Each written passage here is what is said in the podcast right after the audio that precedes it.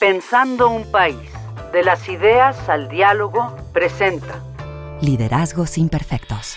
Un podcast que mira la actualidad desde la perspectiva de una generación que se ha dado a la tarea de construir espacios de convivencia más justos, enriquecedores y productivos, aunque no sean perfectos. Soy Alejandro Poiré.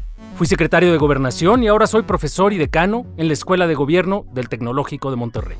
Soy Lilian Chapa Colofón. Soy Edgar Martín. Soy Daniela Tejas Míguez. En cada episodio abordaremos temas políticos como el populismo, las fake news, el Estado fallido, Solo las personas que ganaron en las urnas pueden hacer política, yo creo que no. la mediocracia, la polarización de la población y sobre todo la esperanza política. Una de las cosas que yo pienso que precede a la discusión populista es el vaciamiento del Estado. la organización y la protesta social.